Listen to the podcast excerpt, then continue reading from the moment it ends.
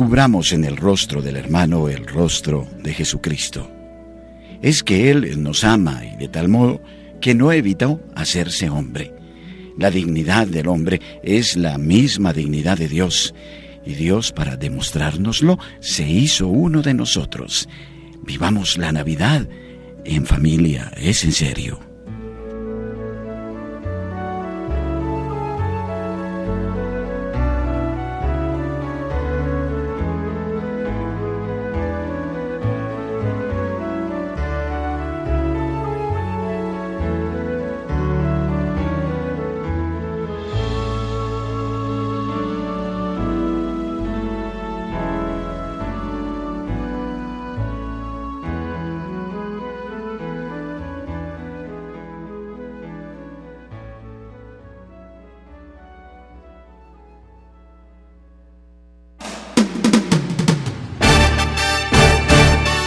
Presentamos Notas Eclesiales. La entrevista, la noticia, la crónica, el acontecimiento y la realidad de la Iglesia en Colombia y en el mundo. Bienvenidos.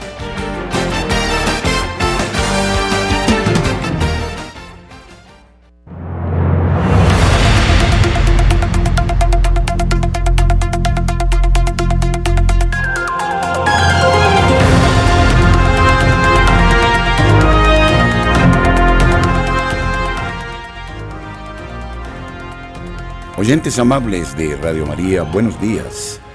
Presentamos a continuación la actualidad de la noticia y los hechos de interés en la Iglesia Católica. Les estamos saludando Camilo Ricaurte, Luis Fernando López, su servidor, el Padre Germán Acosta. La opinión, el análisis, editorial en Radio María.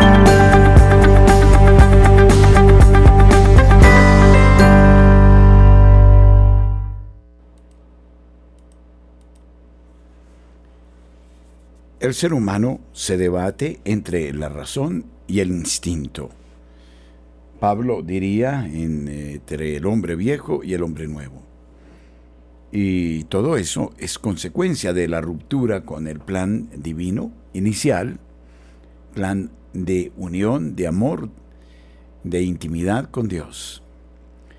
Por eso el hombre desde ese momento ha sido capaz de alcanzar grandes y sublimes metas y ha sido capaz de los peores horrores.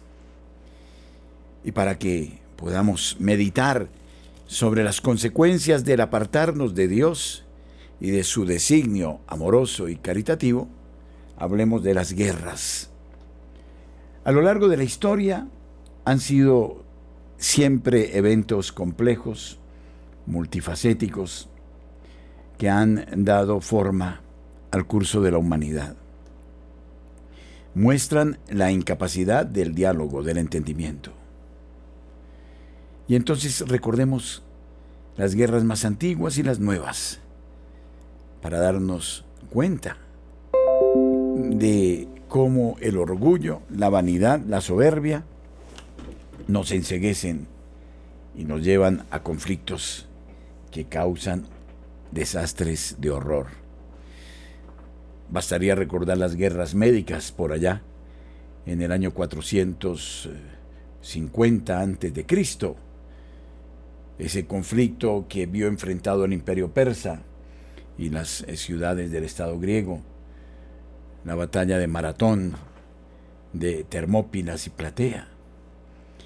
Luego las guerras púnicas, que fueron posteriores ya en el año 260 más o menos, antes de Cristo, 146. Las guerras púnicas fueron tres guerras entre Roma y Cartago, destacando la Segunda Guerra Púnica dirigida por Aníbal, famoso por la travesía de los Alpes y las batallas de eh, Cané y Sama. Podríamos hablar, para acelerar el paso en el tiempo, de las guerras napoleónicas entre 1803 y 1815, una cantidad de conflictos liderados por Napoleón Bonaparte que involucraron a muchas naciones europeas y que culminaron con la batalla de Waterloo en 1815. Horror, devastación. Se dice que Napoleón era pequeño, pero el diablo lo hacía creer demasiado grande. Y en el siglo XX, siglo de los grandes inventos, el hombre cae enseguecido en la Primera Guerra Mundial entre 1914 y 1918. Cuatro años de guerra. Un conflicto global que involucró a las principales potencias europeas y resultó en grandes pérdidas humanas, en cambios políticos. Acabó de un tajo con el Tratado de Versalles y millares de muertos cayeron en el campo. Como lo advirtiera la Virgen en Fátima, vendría luego otra guerra aún peor en un arco de tiempo muy breve, la Segunda Guerra Mundial entre los años 1939 y 1945. Ha sido el conflicto más devastador de la historia, involucrando a las potencias del eje Alemania, Italia, Japón y los aliados, Estados Unidos, Reino Unido, la Unión Soviética, China. Y luego estamos en vilo desde la Guerra Fría, por allá hasta el año 1991, y que no acaba eh, de desaparecer.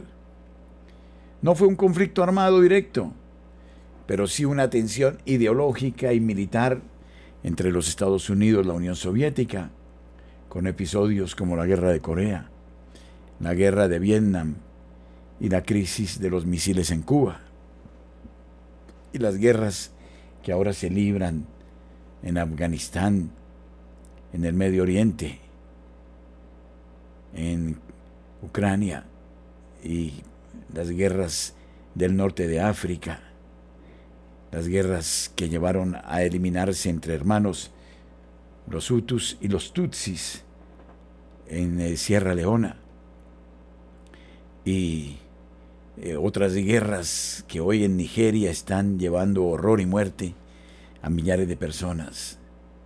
Pero sin duda una de las guerras más sórdidas y más estúpidas ha sido la guerra de Vietnam entre 1955 y 1975. 20 años de conflictos entre Vietnam del Norte, respaldado por el bloque comunista, y Vietnam del Sur, respaldado por Estados Unidos, que terminó con la caída de Saigón en 1975 y que no sirvió para nada, solo para dejar desprecio y muerte.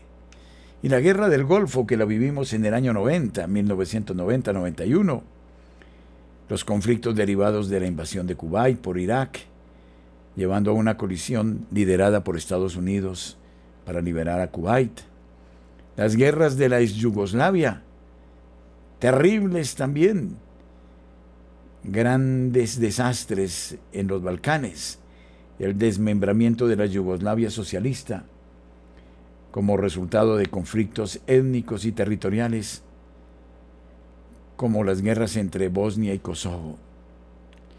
Pero tenemos una guerra peor, que está presente en medio de nosotros, es la guerra del terrorismo, después de los ataques del 11 de septiembre de 2001. Estados Unidos lideró una coalición en la guerra en Afganistán y luego intervino en Irak marcando el inicio de una serie de conflictos en curso contra grupos terroristas.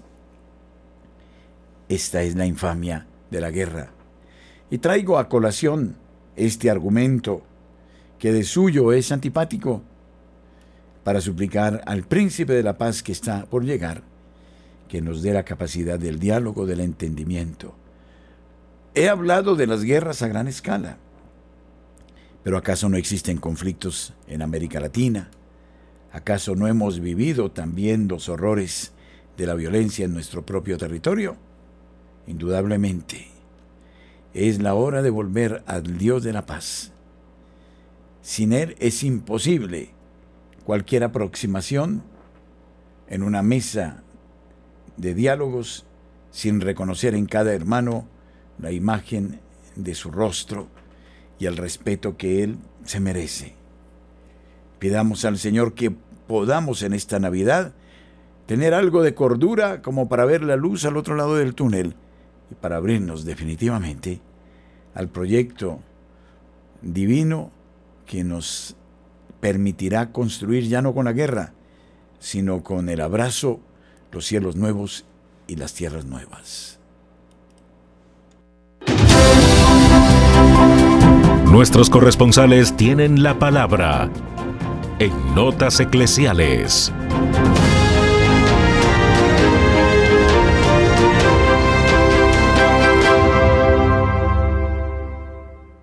Desde la ciudad de Barranquilla informa Julio Giraldo. Buenos días. Saludamos con mucha alegría a toda nuestra amable audiencia de Radio María en Colombia y el exterior. Saludo que se extiende a la mesa de trabajo. Y esto es lo que hoy hace noticia en Barranquilla y la costa norte colombiana. Por supuesto, la noticia principal aquí en cualquier parte es la Navidad, que sigue su curso normal, a pesar de todas las dificultades que está sufriendo el país. La gente se está reuniendo en sus hogares y en los centros comerciales, como también en las iglesias, a rezar la novena de Navidad como preparación a la llegada de Cristo el Señor Jesús, príncipe de la paz y luz del mundo. A propósito de esta celebración navideña, hoy en Puerto Colombia se inaugura el Faro de los Sueños.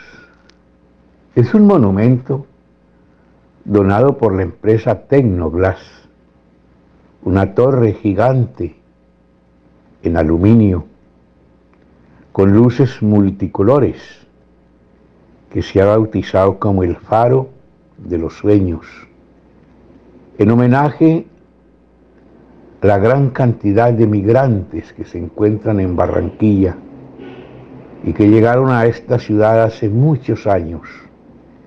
Ese faro está a las orillas del río Magdalena y se puede ver a una distancia de 35 kilómetros.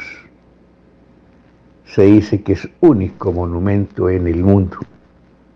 Lo cierto es que es otro atractivo turístico más para la gente que quiera visitar esta ciudad en diciembre. A propósito también de esto, los hoteleros han dicho que se encuentran satisfechos por esta cantidad de sitios turísticos que últimamente tiene Barranquilla, que era considerada antiguamente como una ciudad comercial.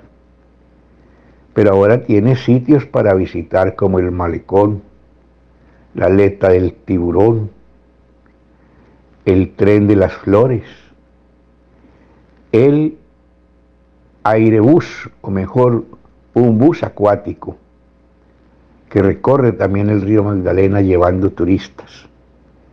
Es decir, que los habitantes o las personas que quieran llegar van a encontrar muchos sitios importantes.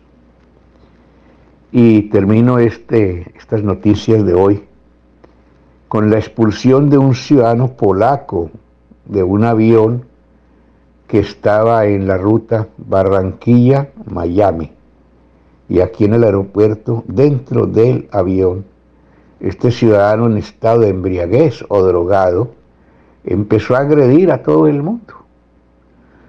Debieron llamar a la policía y esta también fue agredida por el ciudadano, pero finalmente fue sometido y llevado a la fiscalía, donde quedó a órdenes de las autoridades. Bien, desde la ciudad de Barranquilla y para Radio María, Julio Giraldo. Marta Borrero, desde la ciudad de Cali, nos informa. Buenos días. Muy buenos días, querida familia de Radio María. El señor Argemiro Cortés es el gerente actual de la Corporación Corfe Cali, que es la entidad encargada de la Feria de Cali, entre otros eventos grandes de ciudad, manifestó que la entidad vive momentos duros, en parte, dice este señor, por la falta de ayuda del municipio. La alcaldía de Jorge Iván Ospina ya está llegando a su fin y con ella también la labor de Argemiro Cortés como gerente de Corfe Cali, una entidad que pasó de tener un superávit en 2019 de cerca de 6 mil millones de pesos a actualmente registrar un déficit cercano a los 5 mil millones de pesos. El principio del fin de esta entidad fue la Feria de Cali Virtual del año 2020, la cual está envuelta en escándalos por presuntas irregularidades y que incluso hicieron que el alcalde Ospina fuera llamado a audiencia de imputación de cargos por la Fiscalía General de la Nación el señor Argemiro Cortés habló con el diario El País y una de las preguntas que le hizo este diario local fue la siguiente. ¿Por qué cree usted que Corfecali pasó a tener un superávit en el 2019 a actualmente tener muchas pérdidas? Y responde el señor Argemiro Cortés. Yo digo que ahí hay muchos factores, pero algunos de ellos son que, por ejemplo, luego de hacerse la feria de Cali virtual, en el 2020 se dejaron pérdidas de 1.800 millones y además hicimos la feria del 2021 en medio de unas condiciones muy difíciles. Asimismo, con mucha tristeza, debo decir que tal vez el gobierno municipal no entendió el papel de Corfecali, que es la realización de eventos. Esta es una entidad que no tiene recursos de la alcaldía, entonces vive de la realización de eventos y si no tiene, pues es como si le quitaran el oxígeno a un enfermo. De otro lado, les tengo esta otra nota de la caída de una organización que contrataba buzos para que adhirieran droga a las embarcaciones que salían del puerto de Buenaventura. Para este trabajo se requerían buzos profesionales que pegaban la carga al casco del navío. Las autoridades lograron dar un duro golpe a las redes de narcotráfico en la región gracias a la captura de seis presuntos integrantes de una estructura criminal que se dedicaba a sacar droga hacia México y otros países de Centroamérica, adhiriendo la carga a las embarcaciones que salían desde el puerto de Buenaventura. Comillas, los elementos de prueba indican que esta organización en algunas oportunidades ingresaba los alijos a la terminal marítima con la aparente complacencia de algunos funcionarios, recurriendo a abusos profesionales y herramientas especiales para realizar maniobras subacuáticas, sostiene un comunicado de la Fiscalía General de la Nación. Ha sido un golpe fuerte al narcotráfico la Armada Nacional informó sobre la incautación de 370 toneladas de droga en operación internacional. Eh, un trabajo articulado entre este ente investigador y la policía en las ciudades de Cali, Buenaventura y Toro en el Valle y San Pedro en Sucre se logró la aprehensión de los presuntos criminales que recibieron medida de aseguramiento en establecimiento carcelario y fueron imputados por los delitos de tráfico, fabricación o porte de estupefacientes y, y concierto para delinquir por un juez, al que fueron presentados por un fiscal de la Dirección Especializada contra el Narcotráfico. Bien, por la Fiscalía en articulación con la policía. Soy Marta Borrero para las notas eclesiales de la Radio María desde Santiago de Cali.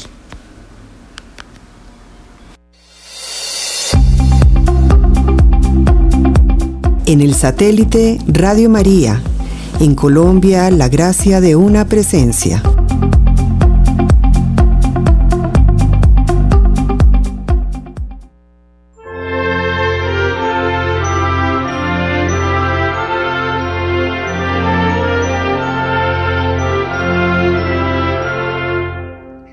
El motivo de nuestra obediencia filial a la Iglesia Católica se justifica solo desde la noticia de la encarnación del Hijo de Dios, nuestro Señor Jesucristo.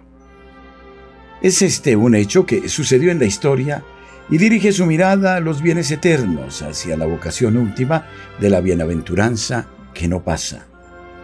Así, nos definimos cristianos y esto supone la convicción de la realidad de ese acontecimiento y nuestra plena aceptación de los efectos que de él se desprenden. Dos riesgos aparecen en el horizonte de nuestra fe. La no suficiente reflexión sobre esta impactante realidad que señala el sentido de los tiempos, o la degradación de esta noticia hasta hacer de Jesucristo un ser más ideal que cierto, una mera especulación que pone en tela de juicio sus hechos y sus dichos y que desvirtúa nuestra opción por él. La dicha de la Navidad del Mesías es la expresión espontánea del gozo de su presencia entre nosotros y para nuestra salvación. ¿Habrá acaso otro suceso que lo supere? ¿Logrará el hombre entender el significado del Dios impasible que quiso asumir nuestra condición? ¿Sentirá como propio hasta la conmoción al Dios que se hace con nosotros, al Dios que nos enamora por su actitud vicaria? Quiera el Emanuel, el Dios con nosotros, que estos días nos despierten a la sensatez, nos conmuevan hasta tal punto que de ahora en adelante caminemos con aquel que vino a solidarizarse con nuestra suerte y que se demuestra cierto con su providente compañía que se hace oblación amorosa desde el leño de la cruz. La alegría que nace de la certeza del Dios humanado nos contagia hasta tal punto que con el corazón y la vida y con nuestras buenas obras nos digamos unos a otros, feliz Navidad.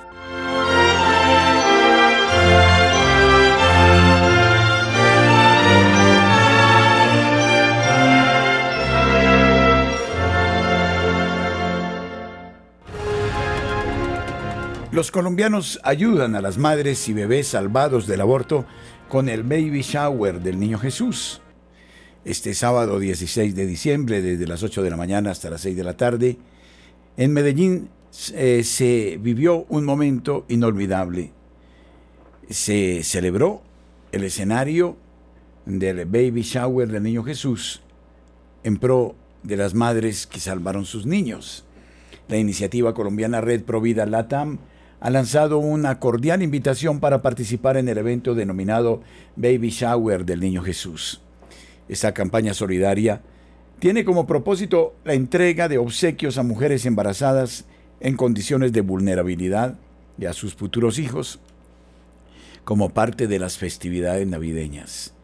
El encuentro se programó el pasado sábado 16 de diciembre desde las 8 de la mañana hasta las 6 de la tarde y se llevó a cabo en dos direcciones en Medellín, en la calle 38, 7514 eh, en Laureles y durante el resto de diciembre en la calle 54, número 4344 entre Girardot y El Palo. Aquellas personas que deseen contribuir con su solidaridad pueden llevar pañales, toallitas, productos de higiene personal o artículos esenciales para la madre y el bebé. Además existe la opción de realizar donaciones a través de Bancolombia para apoyar esta loable causa.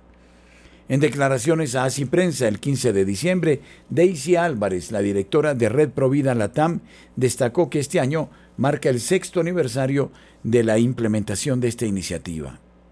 A lo largo de los años, el proyecto ha impactado positivamente en la vida de numerosas mujeres, en su mayoría entre 25 y 35 años, quienes carecen de apoyo tanto familiar como social. La líder Provida explicó que después de recopilar los artículos esenciales y otras donaciones, se procedió a armar un ajuar. Posteriormente se colocaron los regalos en su interior y finalmente se entregaron a las madres beneficiarias. Este ajuar, explicó, funciona para reforzar el rescate de esa mamá que en algún momento pensó en abortar y le recuerda que lo que lleva en su vientre es una vida sagrada. Esas cositas de bebé inspiran ternura, les ayuda a recordar que el bebé solo las tiene a ellas y además que no están solas, sino que las acompañamos. Asimismo afirmó que no solo los bebés en gestación contarán con todo lo necesario para nacer, sino que la red Provida Latam proveerá soporte a las madres durante un periodo completo de dos años.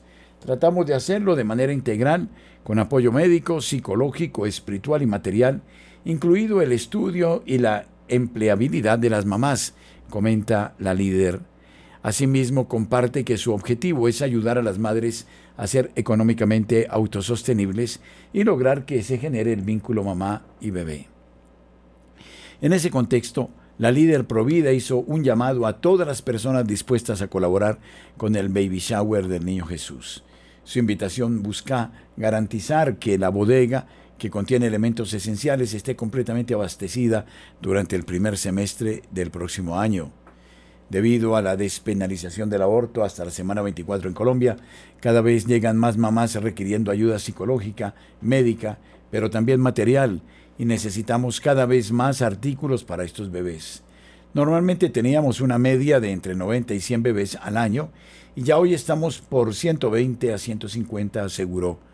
A pesar de todas las dificultades que se han presentado, Álvarez resaltó que hasta la fecha la red Provida Latam ha logrado salvar a más de 700 bebés del aborto.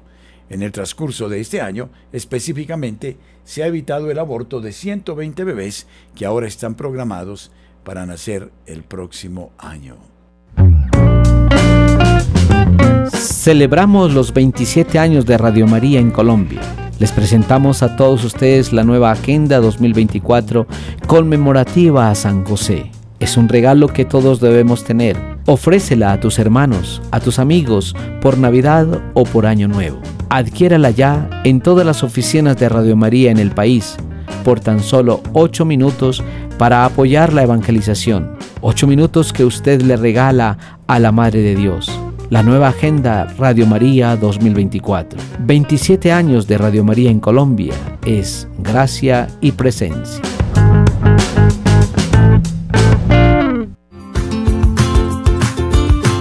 Ahora a través de la aplicación de Neki aplicación gratuita que usted puede descargar en su celular. En este número 310-689-9407 usted podrá hacer sus transferencias de banco a la cuenta de Radio María. Este es un modo eficaz que evita comisiones y que garantiza el que la propia radio pueda hacer uso de este monedero de Neki para afrontar sus necesidades cotidianas. No deje de mirar esta propuesta. Neki, teléfono 310-689-9407. Gracias por su generosidad.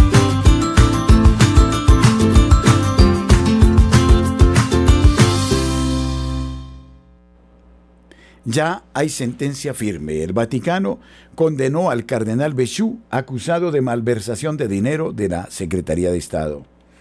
Según la sentencia del proceso vaticano, el cardenal Béchou fue condenado a cinco años y seis meses, el corredor eh, Gianluigi Torzi a seis años, el financiero Mincione a cinco años, Craso a siete años, Fabrizio Tirabassi a siete años, Cecilia Maroña a tres años de prisión. En total, ocho laicos, un religioso y el cardenal Giovanni Angelo Béchou, el primer cardenal de la historia juzgado por laicos, han estado en el banquillo durante dos años acusados de delitos que van desde la malversación de fondos hasta el fraude y el blanqueo de dinero.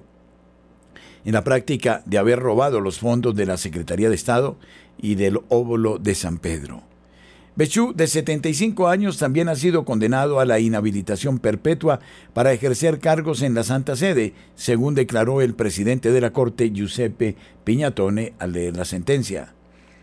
El proceso indagó en los últimos dos años y medio la compra de un edificio en el centro de Londres, orquestada por la Secretaría de Estado Vaticana, cuando Béchou era su sustituto de Asuntos Generales 2011-2018, una operación especulativa que creó un agujero en las cuentas de la Santa Sede de al menos 139 millones de euros.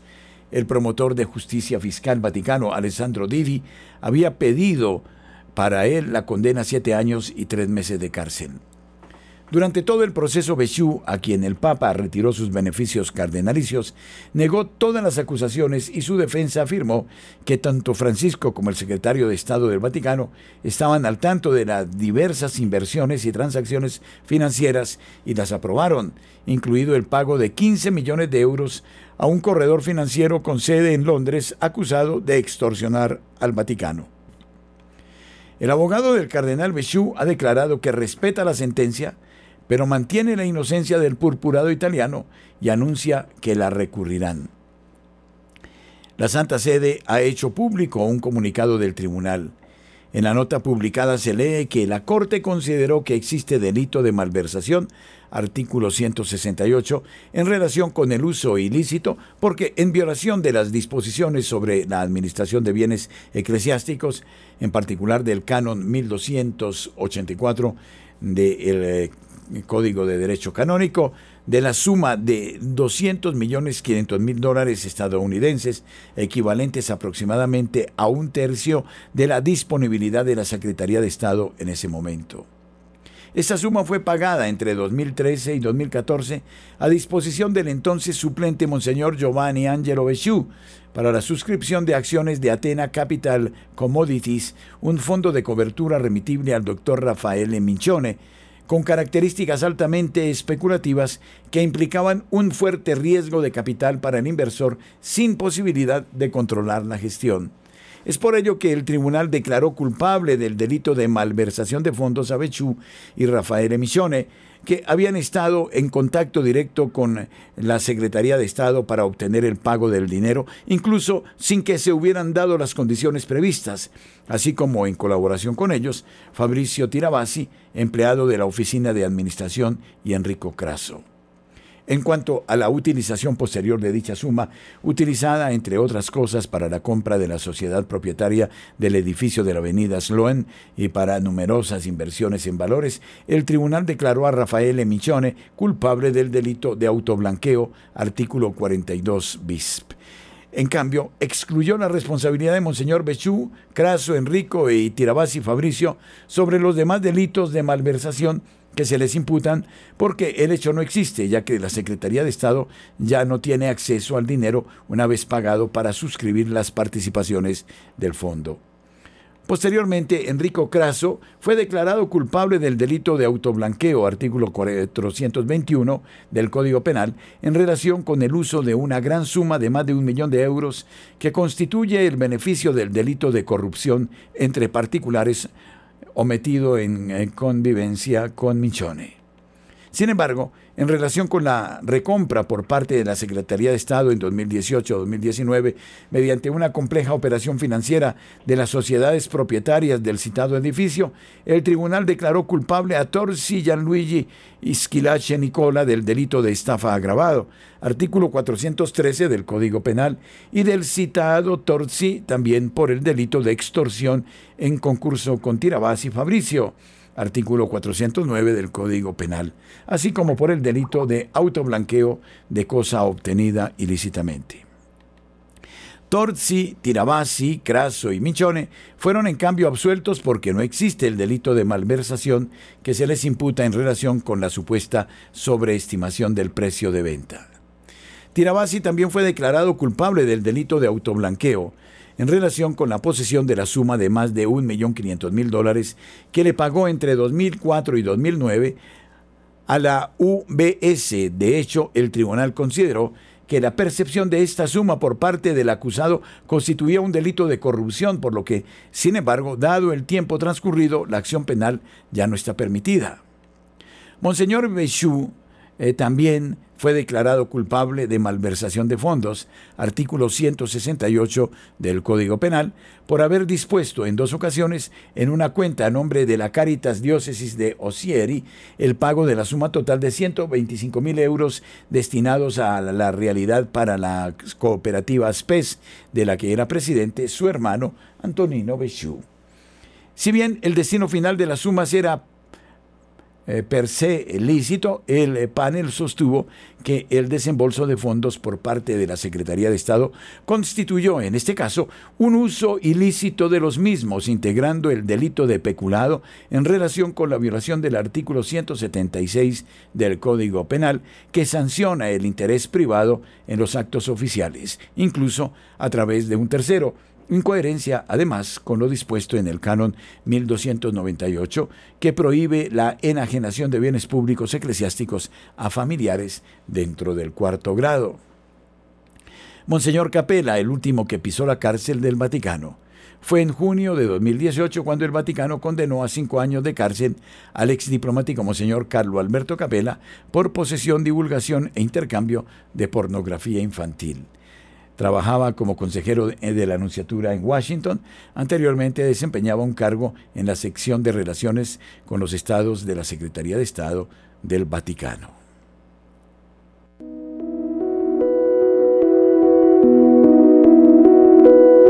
Somos Radio, somos Radio María.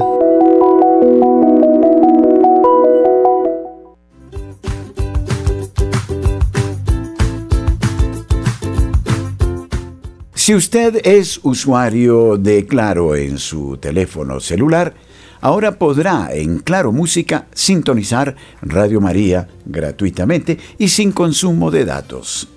Eso significa que usted puede bajar la aplicación Claro Música gratis, buscar estaciones de radio, localizar a Radio María de Colombia, podrá oírla con una gran calidad de audio y al mismo tiempo sin consumir datos para quienes tienen el servicio de Claro, es oportuno no perder esta ocasión magnífica.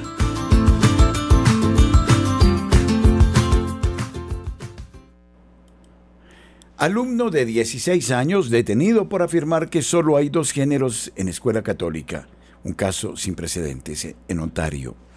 El estudiante Jos Alexander lucha en los tribunales tras ser expulsado por sus opiniones cristianas en una escuela católica en Ontario. Su delito fue afirmar que existen solo dos géneros. El 6 de febrero de 2021, Josh Alexander, de 16 años, se presentó a clase en el Instituto Católico St. Joseph de Renfrew, Ontario. Resultó ser un acto de rebeldía. En noviembre le habían suspendido por afirmar en clase que solo había dos géneros. También había sacado a colación el hecho de que varias alumnas se sentían incómodas por el hecho de que a los alumnos que se identificaban como chicas se les permitiera utilizar las instalaciones femeninas. El director se negó a hacer nada. Cuando Alexander llegó, lo llamaron a la oficina y el director se reunió con él y dos agentes de la Policía Provincial de Ontario. Le leyeron sus derechos, lo sacaron del colegio y lo metieron en un coche patrulla fue un hecho sin precedentes. Un alumno de una escuela católica detenido y expulsado del recinto escolar por manifestar el punto de vista cristiano en una escuela católica. En el momento de escribir estas líneas, Alexander está defendiendo en los tribunales su derecho a completar su educación. En Ontario, las escuelas católicas forman parte del sistema público y al igual que las escuelas públicas laicas, están obligadas a enseñar ideología de género como parte del plan de estudios y a organizar actos LGBT. Las banderas siempre han sido las herramientas de los colonizadores y la prueba de lo eficaces que han sido los revolucionarios sexuales es que las banderas LGBT ondean en casi todas las escuelas públicas, católicas y laicas del país durante el mes de junio. De hecho, ahora resulta más polémico cuando estas banderas no ondean en las escuelas católicas que cuando lo hacen. Josh Alexander es un activista cristiano que ha estado al frente de la organización de protestas contra las prácticas de adoctrinamiento ideológico en Canadá. Sin embargo, su experiencia no es única. No hace mucho, los estudiantes cristianos de escuelas, institutos o universidades públicas tenían que decidir si querían declararse pro vida o pro matrimonio tradicional en los debates de clase. Hacerlo podía suscitar la hostilidad de compañeros o profesores. Defender públicamente la visión cristiana del mundo en cuestiones culturales candentes podía fácilmente dar lugar a malas notas o a la pérdida de oportunidades. En la derecha se debate desde hace tiempo si es más sensato agachar la cabeza, terminar los estudios y marcharse lo antes posible o defender públicamente la propia visión del mundo. Pero nos estamos acercando rápidamente a un momento en el que participar en la educación pública no solo requiere que los cristianos decidan si van a pronunciarse sobre el aborto, las cuestiones LGBT u otras cuestiones controvertidas. Ahora es la propia naturaleza de la realidad la que está en juego. Se puede comparar con esta historia reciente reportada por The Christian Post. Al parecer, un alumno del décimo curso de un colegio público de Seattle suspendió un examen por afirmar que solo los hombres tienen pene y solo las mujeres pueden quedarse embarazadas y el colegio ha eliminado la página del profesor de su sitio web tras el escrutinio. Según las capturas de pantalla obtenidas por Fox News Digital a los alumnos del curso de Historia Mundial de Estudios Étnicos del Instituto Chev Internacional, se les dijo que tales afirmaciones eran incorrectas en el cuestionario de verdadero o falso, comprender el género frente al sexo. El cuestionario también contenía preguntas sobre los pronombres trans y la orientación sexual de las personas trans. La madre del estudiante, que se mantuvo en el anonimato por temor a represalias contra su hijo, dio a conocer la historia del domingo en The Jason Rance Show. Expresó su frustración y rabia por la situación y afirmó que la escuela nunca la abordó. Sigo tratando de entender cómo es legal enseñar información inexacta y obligar a los estudiantes a responder en contra de sus creencias o recibir calificaciones negativas, dijo la madre Arranz, quien señaló que ella es una liberal que cree que las cosas han llegado demasiado lejos. En respuesta a las preguntas de, de Christian Post, un portavoz de las escuelas públicas de Seattle señaló que se administró un cuestionario de comprobación de conocimientos hace unas dos semanas, pero añadió que los resultados del cuestionario no afectaron a las calificaciones finales de los estudiantes, como si eso hiciera más aceptable el engaño obligatorio. Añadió que SPS mantiene su compromiso de fomentar entornos inclusivos que alienten la exploración de temas contemporáneos, en particular el examen de sistemas de poder contra el racismo y el patriarcado. Esta dedicación se extiende a proporcionar un espacio para la exploración reflexiva y el diálogo sobre estos temas.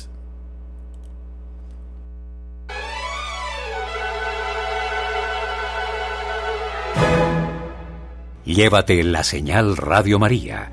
Descarga gratis la aplicación para iPhone y Android.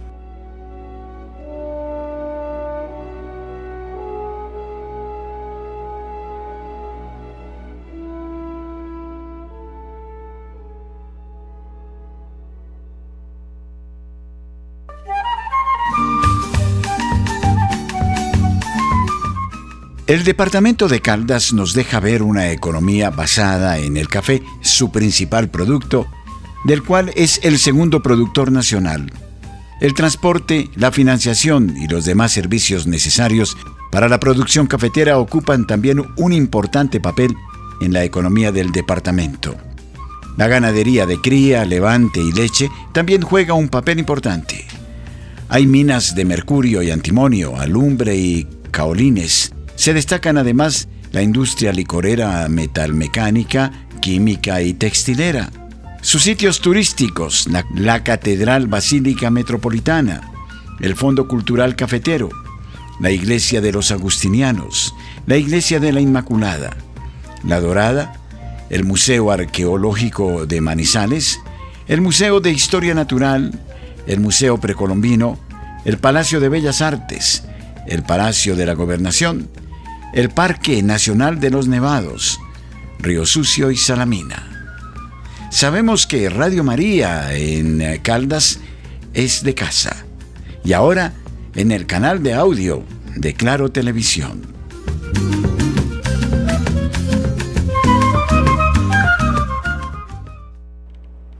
Este 17 de diciembre se cerró el quinto ciclo de las negociaciones de paz entre el Gobierno Nacional y el Ejército de Liberación Nacional ELN, jornada cuyo principal resultado fue el compromiso de la guerrilla de dejar las prácticas del secuestro en el país.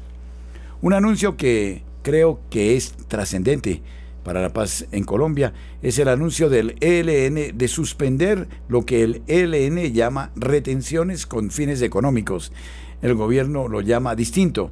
Esto ligado a la prórroga del cese del fuego, aseguró Vera Grave, jefe de la delegación del gobierno. Vale la pena recordar que la ex senadora de la República asumió este cargo en reemplazo de Oti Patiño luego de que éste fuera nombrado como alto comisionado para la paz. Adicionalmente, el grupo armado se comprometió a suministrar información acerca de las personas que mantienen en cautiverio. Por otro lado, se anunció que el sexto ciclo de las negociaciones de paz se desarrollará en la ciudad de La Habana, en Cuba, en la misma locación en la que se llevará a cabo las negociaciones con las FARC. ¿Y cuándo estará listo el CONPES de reindustrialización? Mincomercio responde. La política de reindustrialización del gobierno nacional sigue avanzando y uno de los puntos clave de esta estrategia será el CONPES que se aprobará antes de Navidad. Así lo aclaró el ministro de Comercio, Industria y Turismo, Germán Umaña, quien, en declaraciones al periódico El Tiempo, dio mayores detalles de este documento. El jefe de cartera afirmó que se espera que el 22 de diciembre se apruebe el CONPES de reindustrialización, punto que está dentro de la política del gobierno de cambiar el modelo de desarrollo hacia la sostenibilidad y sustituir la producción mineroenergética por una con valor agregado, incorporación de progreso técnico y desarrollo de las capacidades humanas. El ministro aseguró que este tendrá una duración de 10 años y que para los primeros tres años de su funcionamiento tendrá una financiación de 5 billones de pesos, recursos que asumirán todos los ministerios.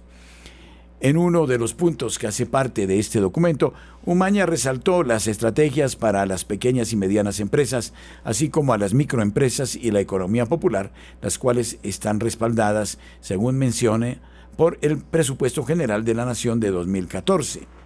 Se está generando un círculo de oferta importante, pero será clave la posible baja de tasas de interés que se iniciará y los mensajes porque nosotros no tenemos una crisis de demanda y por eso no se puede explicar la inflación. Si las tasas de interés no se modifican hacia la baja, vamos a seguir contrayendo la economía, pero parece que ya hay un cambio importante en esta materia, afirmó. El ministro explicó que hay que entender que lo que sube como palma cae como coco por la pandemia y las dificultades que existieron, se dieron más créditos, se bajaron las tasas de interés y hubo la necesidad de recurrir a una oferta monetaria ampliada. Todo esto significó que la gente se endeudara y que las empresas tuvieran oportunidades importantes. Agrega que la demanda subió de una forma muy grande y cuando esto ocurre, como efectivamente pasó un año después de la pandemia, resulta que teníamos una economía recalentada. Es lógico que lo que subió por un recalentamiento artificial de la economía tenía que bajar. Umaña también se refirió a la balanza comercial del país y la de cuentas corrientes, explicando que cuando se hace una observación de la relación entre las importaciones y exportaciones en la mayoría de los países, según menciona, estos conceptos tuvieron una reducción, pero que en el caso colombiano lo único que se resalta positivamente es la mejora en las condiciones de la balanza de cuenta corriente hicimos un análisis y realmente las exportaciones en cantidades no han decrecido de forma representativa. Lo que ha decrecido son los precios de esas exportaciones.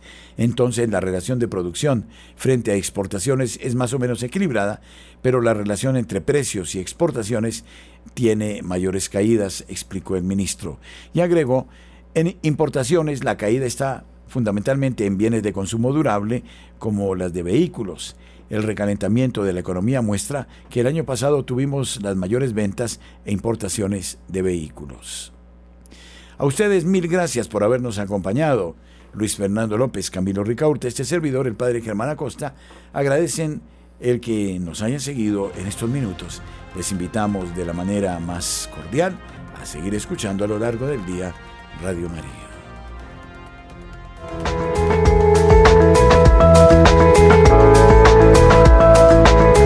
Todas las horas, en Colombia, Radio María es su compañía.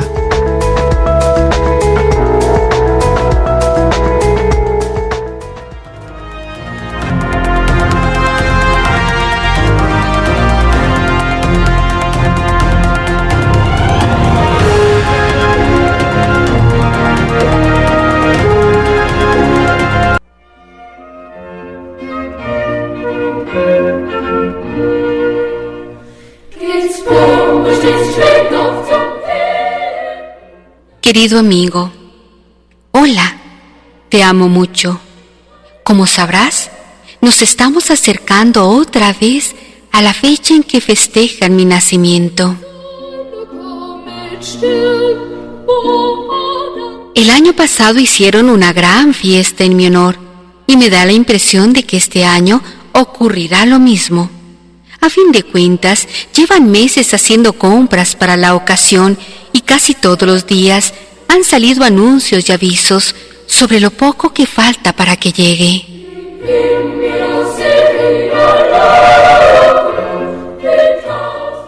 La verdad es que se pasan de la raya, pero es agradable saber que por lo menos un día del año piensan en mí. Ha transcurrido ya mucho tiempo cuando comprendían y agradecían de corazón lo mucho que hice por toda la humanidad. Pero hoy en día da la impresión de que la mayoría de la gente apenas si sabe por qué motivo se celebra mi cumpleaños. Por otra parte, me gusta que la gente se reúna y la pase bien, y me alegra sobre todo que los niños se diviertan tanto. Pero aún así, creo que la mayor parte no saben bien de qué se trata. ¿No te parece?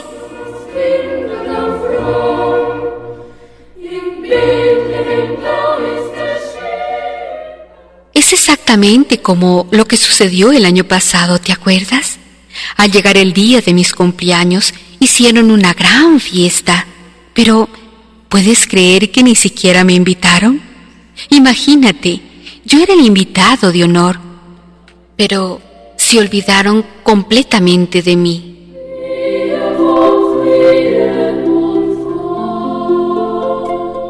Resulta que habían estado preparándose para la fiesta durante dos meses y cuando llegó el gran día me dejaron al margen.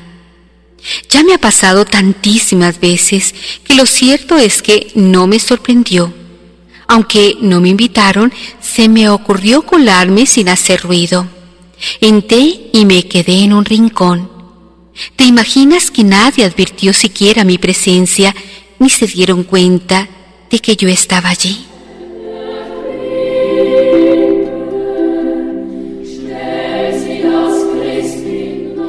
Estaban todos bebiendo, riendo y pasándole en grande, cuando de pronto se presentó un hombre gordo, vestido de rojo y barba blanca postiza, gritando, ¡Oh, oh, oh! Parecía que había bebido más de la cuenta, pero se las arregló para avanzar a tropezones entre los presentes, mientras todos los felicitaban.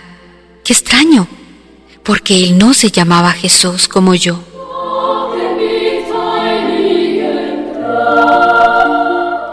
Cuando se sentó en un gran sillón, todos los niños emocionados se le acercaron corriendo y todos decían, Santa Claus como si él hubiese sido el homenajeado y toda la fiesta fuera en su honor. Aguanté aquella fiesta hasta donde pude, pero al final tuve que irme. Los niños todos se durmieron y el ambiente se tornó bastante pesado, ya que todos los adultos ya estaban embriagados y empezaron a hablar obscenidades y otras cosas terribles. Me levanté y salí por la puerta y casi no me sorprendió que nadie notara que me marchaba. Más tarde, caminando por la calle, me sentí solitario y triste, como un perrito abandonado.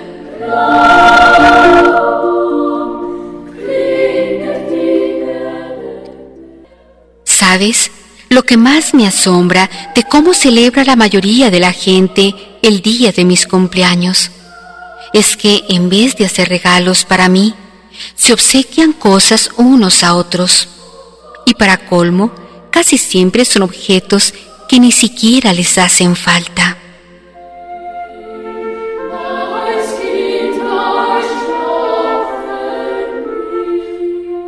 Te voy a hacer una pregunta.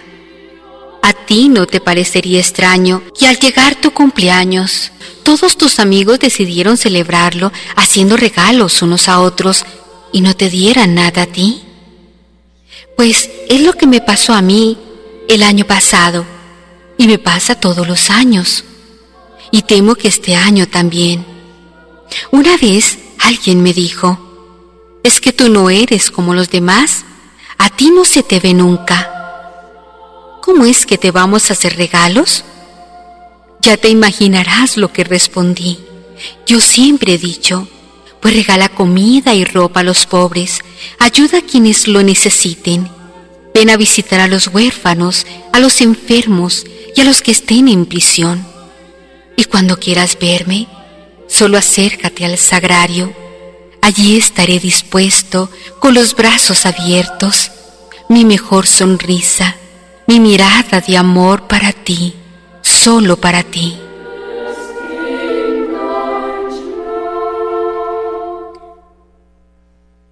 Si no te es suficiente lo que te acabo de decir, escucha bien todo lo que tú regales a tus semejantes para aliviar su necesidad. Lo contaré como si me lo hubieras dado a mí personalmente. Muchas personas en esta época, en vez de pensar en regalar, hacen bazares o ventas de garaje donde venden hasta lo que ni te imaginas, con el fin de recaudar el último centavo para sus nuevas compras de Navidad y pensar todo el bien y felicidad que podrían llevar a las colonias marginadas, a los orfanatos, a los asilos, penales o a los familiares de los presos.